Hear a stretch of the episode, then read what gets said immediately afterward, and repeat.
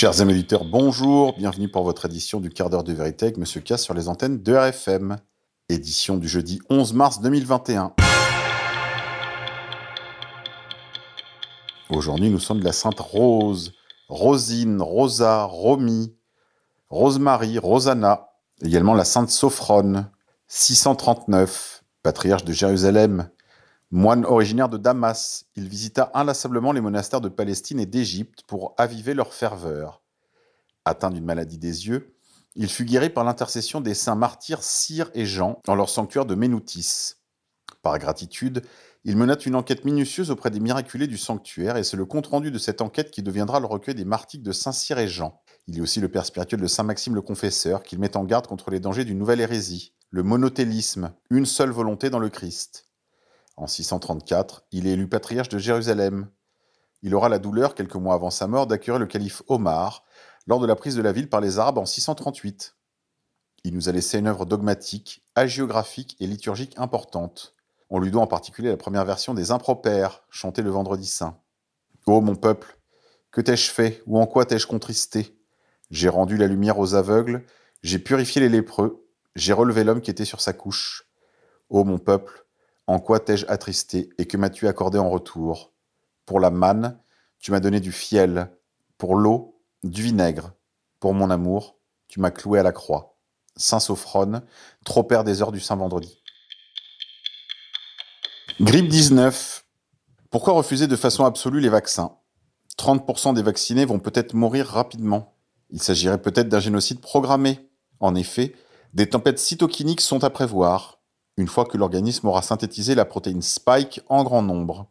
Cela confirme ce que disait le professeur Dolores Cahill de Dublin, qui estime qu'au moins 30% des vaccinés vont mourir dans quelques mois par tempête cytokinique, un peu comme une allergie aux arachides, une fois que l'organisme aura synthétisé la protéine Spike en grand nombre.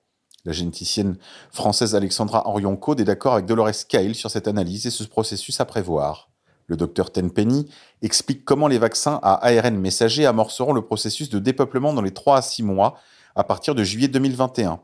Elle et d'autres scientifiques ont prédit que des millions de personnes pourraient mourir et que leur décès serait attribué à une nouvelle souche de Covid, Covid-21, pour faire pression pour les vaccins, via finalscape.com.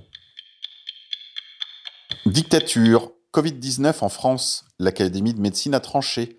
La vaccination des soignants doit être obligatoire. L'Académie nationale de médecine a tranché sur l'épineuse question de la vaccination obligatoire des soignants, qui divise très fortement la classe politique française entre ceux qui sont favorables à cette idée et ceux qui la dénoncent vigoureusement. Dans un communiqué publié ce jour, l'Académie française de médecine a pris la décision de rendre obligatoire la vaccination des personnels soignants.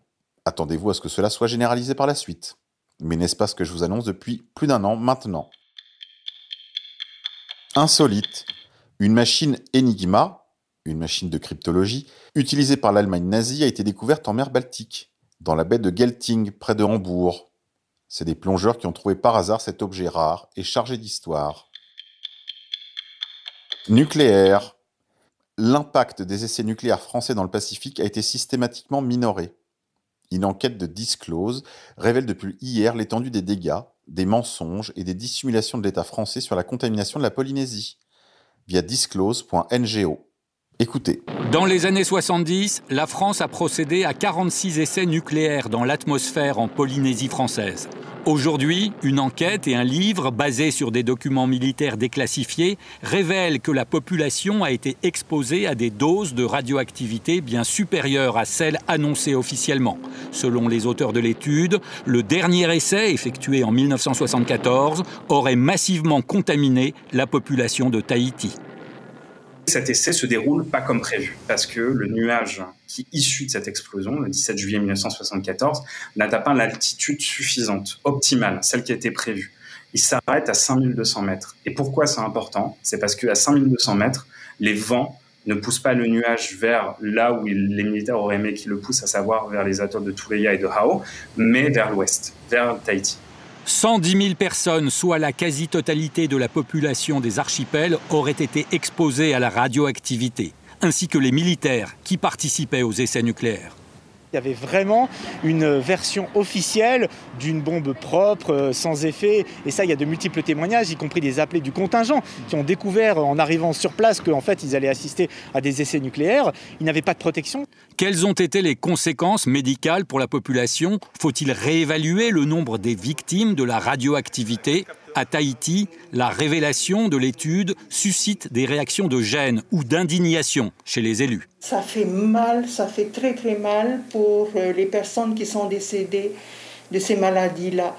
C'est vraiment une une énorme injustice euh, à leur encontre. Je ne connais pas, je n'ai pas vu, le, pas vu les, les, données euh, précises, mais bon, je pense qu'on pourra commenter cela après, euh, après avoir pris connaissance du rapport. L'enjeu du dossier, c'est bien sûr la reconnaissance des victimes des essais nucléaires. En dehors des militaires, seule une soixantaine de civils polynésiens ont été à ce jour indemnisés.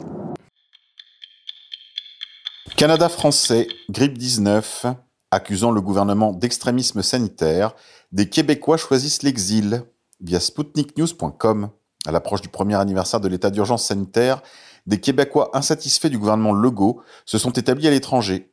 D'autres sont sur le point de faire leurs valises. Faut-il y voir un phénomène isolé ou prévoir une petite vague migratoire? Spoutnik est-elle à la rencontre de plusieurs de ses citoyens déçus Ils ont choisi de s'établir au Costa Rica, au Mexique, en République dominicaine, en Espagne, en Estonie, au Texas, en Floride ou ailleurs aux États-Unis. Au Québec, ils sont nombreux à se dire déçus de la manière dont le gouvernement provincial a géré la crise. Quelques jours avant la commémoration du jour 1 de l'état d'urgence sanitaire au Québec, décrété le 13 mars 2020, des Québécois ont quitté le territoire et d'autres y songent sérieusement. Le Québec serait-il le champion du confinement en Amérique du Nord? Les mesures de confinement imposées au Québec sont singulièrement accusées d'être les plus contraignantes en Amérique du Nord. État policier, selon Maxime Bernier du Parti populaire, dérive autoritaire, taclé un commentateur anonyme, extrémisme sanitaire, à en croire Éric Duhem du Parti conservateur. Dans la belle province, les opposants aux contraintes sanitaires usent désormais d'un lexique qui relève de la dissidence. Sur 370 millions de personnes en Amérique du Nord, il n'y a que les 8,5 millions de Québécois qui vivent présentement sous un couvre-feu, déclarait l'avocat William Desrochers à la Cour supérieure du Québec dans une vaine tentative de faire avorter le couvre-feu en février dernier. L'impression de vivre l'un des plus rudes confinements en Amérique du Nord explique une bonne partie de la désillusion de certains Québécois. Récemment, l'État du Texas a annoncé la réouverture totale des commerces et la levée du port du masque, alors que le Québec allait entamer un déconfinement partiel et dans certaines régions seulement. Les règles sanitaires n'expliquent pas tout. Consultant en stratégie d'affaires, Vincent Malençon confie sa déception de voir le Québec entrer dans une phase de décrépitude sur les plans économiques et sociaux. Il estime que la crise aura révélé, entre autres, la fragilité du système de santé et l'absence de débat sur les mesures en place, des thèmes qui reviennent régulièrement dans les propos des personnes interrogées par Spoutnik. Vivre au Québec est encore un privilège, mais ces dernières années, le cynisme a atteint des sommets et la gestion de la pandémie est la goutte qui fait déborder le vase. La pandémie a révélé l'ineptie de nos dirigeants et de nos institutions, mais aussi notre mentalité. Je me sens maintenant en décalage avec la majorité. J'ai l'impression de vivre dans un monde parallèle, déplore-t-il à notre micro. Combien sont-ils à avoir quitté le Québec ou à projeter de le faire? Impossible de le dire, car aucune donnée n'existe encore sur le phénomène. Chose certaine, la déception est palpable parmi cette minorité silencieuse. Sous-culture de masse, Disney Plus vient de dépasser la barre des 100 millions d'utilisateurs. Le service compte en effet désormais plus de 100 millions d'utilisateurs actifs. Ce qui prouve que l'on peut arriver après ses concurrents et rencontrer tout de même un franc succès. Netflix a peut-être du souci à se faire finalement. D'autant que ce qui compte ici, ce n'est pas uniquement le nombre d'abonnés, mais aussi la croissance. L'été dernier, Disney Plus venait effectivement de dépasser le cap des 50 millions d'abonnements.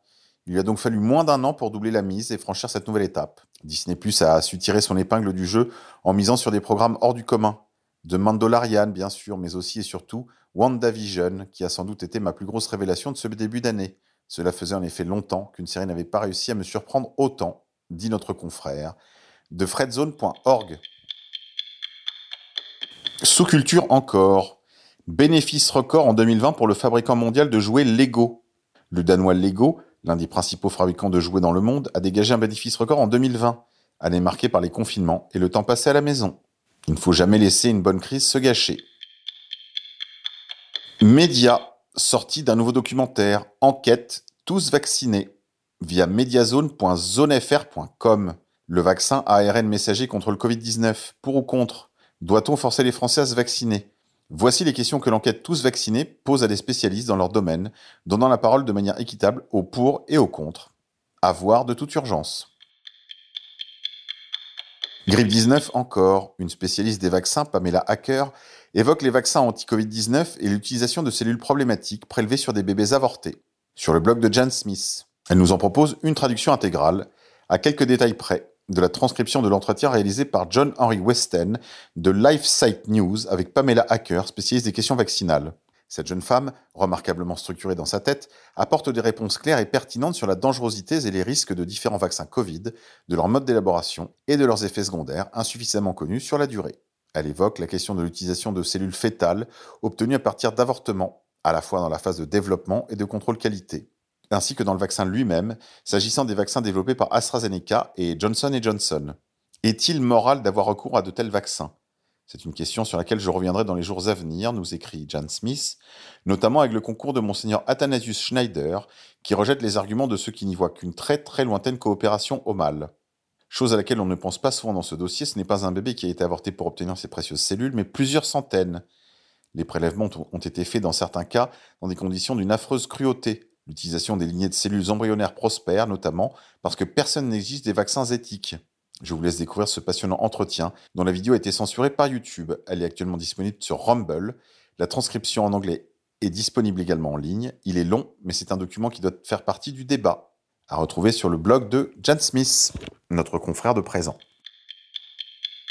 Grippe 19, intoxication au masque. En France, il y a une tolérance zéro depuis 2004 concernant les formaldéhydes. Les formaldéhydes sont également responsables de cancer à retrouver sur Cancer Environnement. Il faut savoir que les masques chinois sont pleins de ces produits chimiques, les formaldéhydes. À température ambiante, le formaldéhyde est un gaz incolore, suffocant et inflammable. Il est souvent commercialisé sous forme liquide, appelé également formol. En 2004, le CIRC a classé les formaldéhydes comme cancérigènes avérés. En Europe, il est classé cancérogène de catégorie 3, cancérogène possible, mais suite à une proposition plus sévère de la France, ce classement est en cours de révision. Le formaldéhyde est utilisé comme désinfectant ou biocide, comme fixateur et comme liant dans des résines, produits de bricolage, entretien, revêtement des murs, sols, meubles, plastiques, etc. Ces effets toxiques s'exercent par voie aérienne et localement par exposition directe. Depuis 2009, le cancer du nasopharynx est reconnu comme maladie professionnelle préparation au formol, utilisation dans certains laboratoires, vernissage des parquets, etc. Il est fréquemment présent dans l'air intérieur et sa concentration dans l'air des logements est jugée importante en France. Il est recommandé pour la réduire de bien aérer son logement. L'amélioration de la qualité de l'air intérieur est un des axes prioritaires du PNSE 2. Le formaldéhyde est une substance chimique qui se présente à température ambiante sous forme de gaz incolore, suffocant et inflammable. Or, les masques chinois sont pleins de formaldéhyde. Bienvenue dans le monde d'après. Guerre des races. Un avocat noir américain déclare Les jurés noirs devraient refuser de prononcer coupable des noirs qui se seraient rendus coupables de meurtre sur des blancs. Ne dites plus Black Lives Matter, dites Kill all white people. États-Unis. Joe Biden se prépare à signer son plan d'immigration qui donnera la citoyenneté américaine à 11 millions d'immigrés illégaux, via le Washington Times. États-Unis encore. Sondage. 70% des Américains pensent que l'opération Black Lives Matter n'a pas amélioré les relations interraciales, mais au contraire qu'elle n'a fait que les dégrader.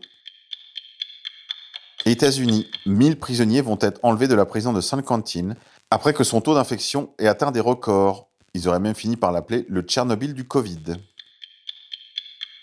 Tribu de lumière, les chrétiens doivent comprendre que pour les juifs, la croix est un symbole d'oppression. Via leguardian.com. Allez, c'est tout pour aujourd'hui les confinés. On va se quitter en musique. Aujourd'hui, je vous propose Das Ende de Goethes Urban.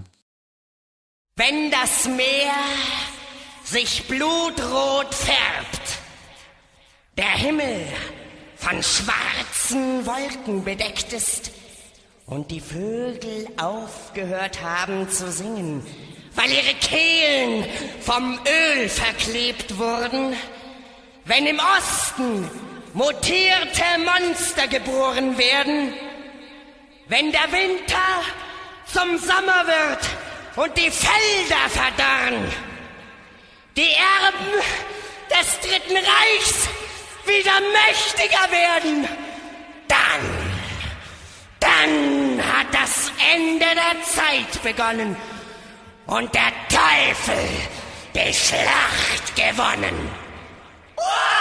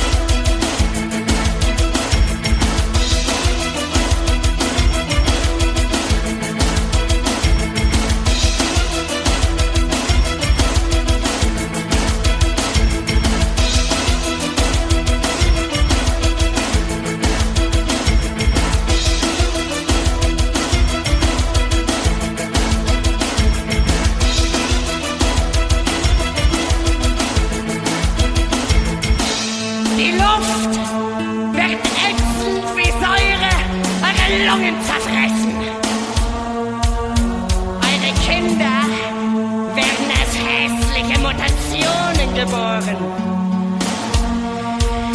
Die Sonnenstrahlen werden gespürt.